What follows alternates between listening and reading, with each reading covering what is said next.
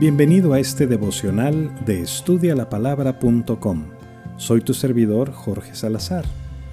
Mira lo que dice Colosenses en el capítulo 3, verso 16.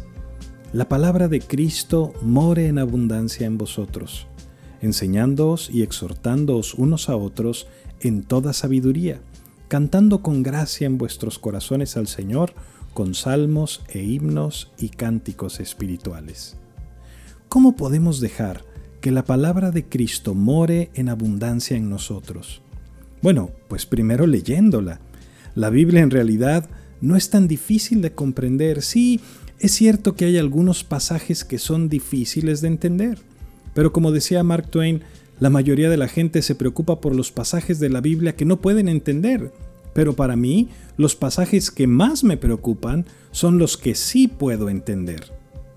Porque la Biblia es muy entendible y necesitamos leerla.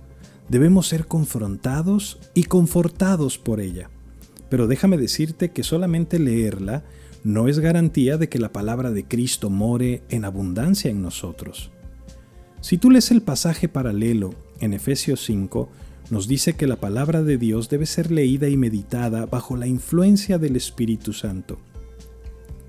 De modo que si en realidad quieres la abundancia de la palabra de Dios en tu vida, tienes que dejar que el Espíritu Santo haga su obra en tu vida, es decir, rendirte al Espíritu de Dios mientras meditas en algunos pasajes, te memorizas otros y haces lo que dice la palabra de Dios.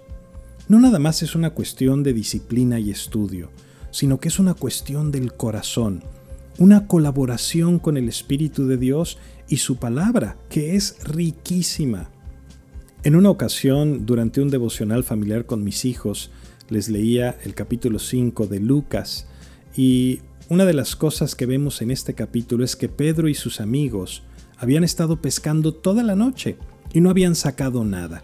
Y el Señor Jesús le dice a Pedro que se regresen al mar y que echen las redes para pescar.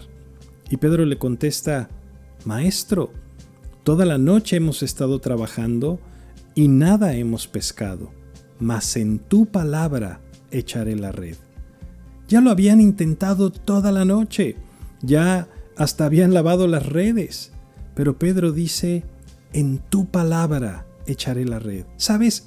Era algo ilógico, era inconveniente. Jesús, Jesús era carpintero, ¿qué va a saber de pesca?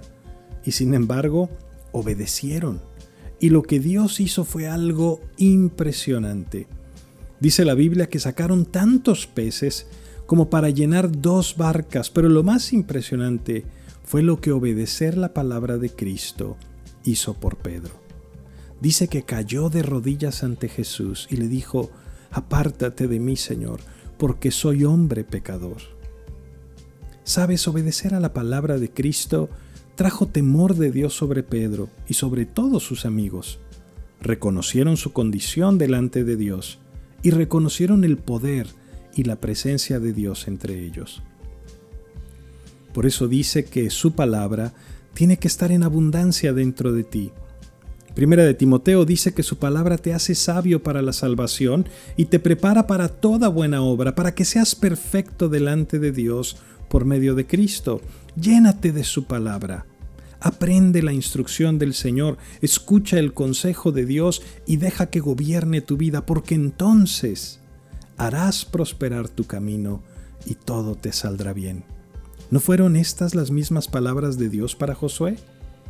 Nunca se apartará de tu boca este libro de la ley, sino que de día y de noche meditarás en él, para que guardes y hagas conforme a todo lo que en él está escrito, porque entonces harás prosperar tu camino y todo te saldrá bien. Mira que te mando que te esfuerces y seas valiente. No temas ni desmayes, porque Jehová tu Dios estará contigo en donde quiera que vayas. Por eso es que Pablo puede decir que cuando la palabra de Cristo mora en abundancia en nosotros, podemos enseñarnos y exhortarnos unos a otros en toda sabiduría. Ah, ya la regué, ¿y ahora qué hago?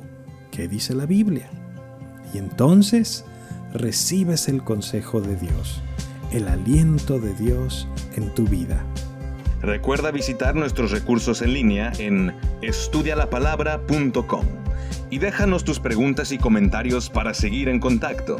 Que Dios te bendiga.